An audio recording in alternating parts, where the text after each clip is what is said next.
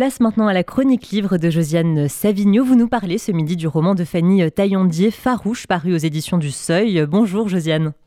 Bonjour Margot. Alors c'est très difficile de parler d'un livre après tous les hommages magnifiques que vous avez rendus à toutes ces personnes extraordinaires, mais je vais quand même essayer de le faire. Et j'ai hésité parce que j'ai beaucoup aimé le livre en cette rentrée. Je me suis en effet finalement décidée pour Fanny Taillandier, comme vous l'avez dit, farouche au pluriel.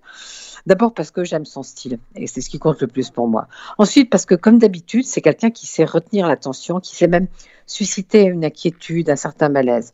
Et enfin parce que l'été se finit et que l'histoire se passe dans une Ligurie fictive qui a du soleil, de la chaleur, de l'eau. Je vais vous lire un petit passage. Le soleil décliné sur la baie restait brûlant. La mer semblait de métal fondu. Dans les pins, les cigales s'en donnaient à tue-tête. Jean faisait des allers-retours dans la piscine, mettait la tête sous l'eau, s'accrochait à une fort belle bouée achetée à l'occasion d'une fête l'année précédente, figurant un pan dont le corps était assez vaste pour s'allonger. On a tout de suite envie de se baigner. Alors qu'est-ce qui se passe? Donc c'est un couple, ce Jean dont je viens de vous parler, et sa femme Baya, lui la quarantaine, elle 36 ans, et viennent s'installer dans ce bel endroit.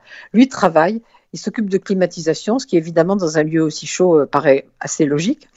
Et puis, on comprend assez vite qu'il ne s'est pas toujours très bien comporté en conformité avec la loi et que peut-être euh, il vient ici pour être tranquille, trouver un endroit tranquille, parce qu'il est possible que son argent lui vienne d'anciens braquages. Bref, malgré tout, tout est bien, le lieu est paradisiaque comme vous l'avez vu, Baya et Jean s'aiment.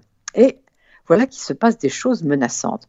Il y a des sangliers qui saccagent les propriétés alentours, il y a une voisine qui est une personne bien étrange, et puis dans les cités au-delà des beaux quartiers, les règlements de compte se multiplient.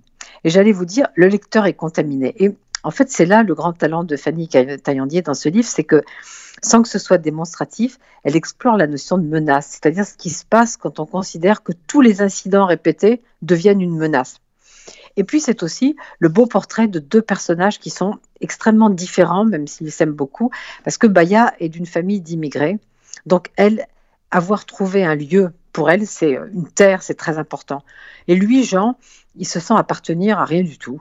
Euh, il se vit plutôt comme un nomade. Mais je ne vais pas vous en dire plus parce que je pense qu'il faut lire ce farouche, au pluriel, je répète, de Fanny Taillandier, comme vous l'avez dit, au seuil, dans la très belle collection Fiction et compagnie. Voilà, Margot.